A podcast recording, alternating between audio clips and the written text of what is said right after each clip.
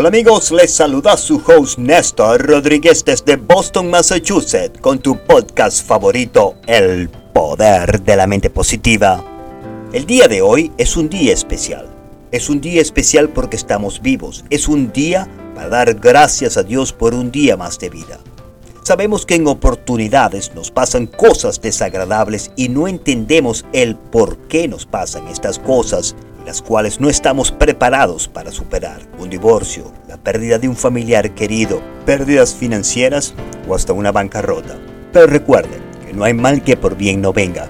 Si estás pasando por momentos difíciles, recuerda que nada dura para siempre ni hay mal que dure 100 años y que todo en esta vida pasa.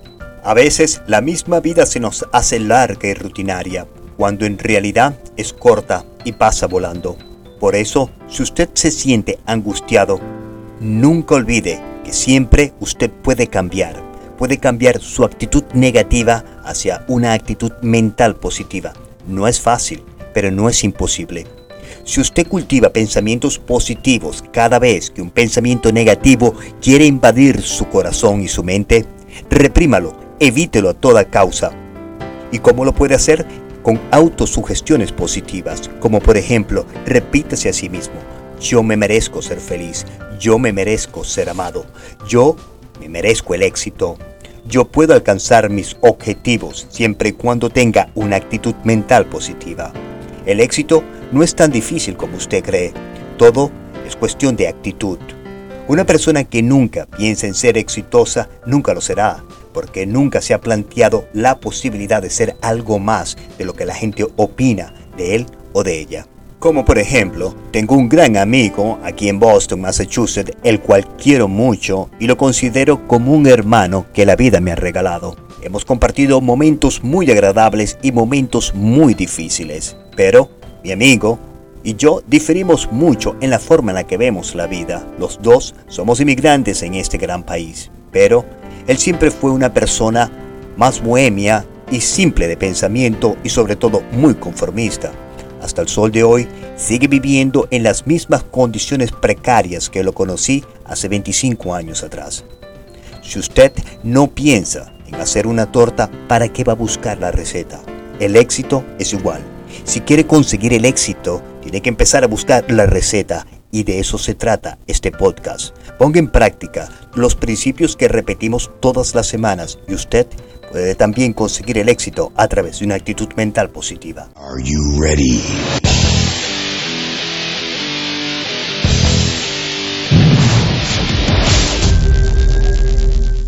Pero empecemos. Esta semana continuamos con el libro de Carmel Gallo, Los secretos de Steve Jobs, ideas innovadoras que cambiaron el mundo. Un libro fascinante, el cual recomiendo y yo me lo estoy devorando. Ahora bien, principio número uno. Haga lo que le gusta.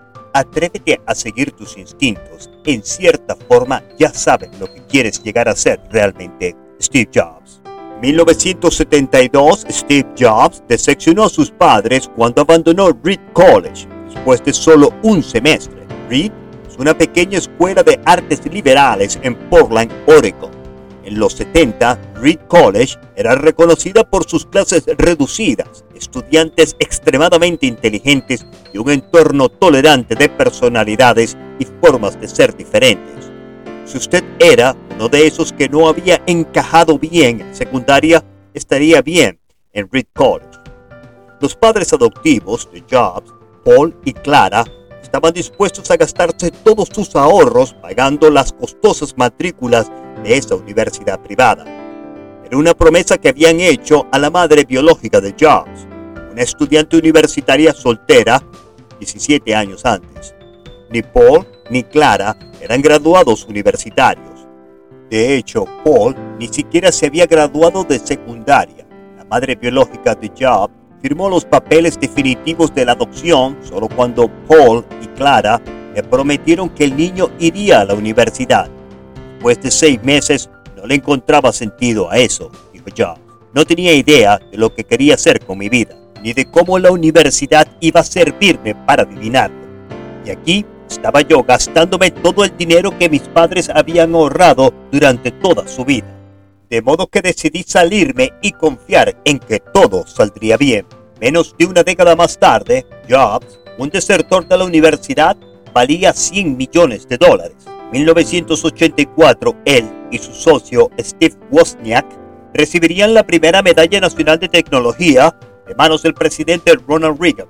Jobs llegaría a ser varias veces billonario, el mayor accionista de Disney, el presidente director ejecutivo de la década según la revista Fortune, y un icon mundial cuya influencia sobre las industrias de las computadoras, telecomunicaciones, música y entretenimiento llegarían a ser legendarias. Sí, ciertamente, todo le había salido bien a Steve Jobs. Desde los estudios del poder de la mente positiva se despide Néstor Rodríguez con mucho amor y con un mensaje de autosuperación para todas las mentes brillantes que nos escuchan en todas las latitudes de este hermoso planeta Tierra. Y recuerden, su mente es una tierra fértil y usted recogerá de la semilla que usted plante en ella. Es su decisión lo que usted va a plantar en su mente. Semillas positivas y llenas de oportunidades semillas tóxicas de negatividad y destrucción. Gracias por su atención. Disponga usted de los micrófonos, señora directora Juanita Benítez. Muchas gracias y que tengan un estupendo día. Este podcast es patrocinado gracias a Spinal Rehab Group. Siempre pensando en tu salud. Visítanos en spinalrehabgroup.com.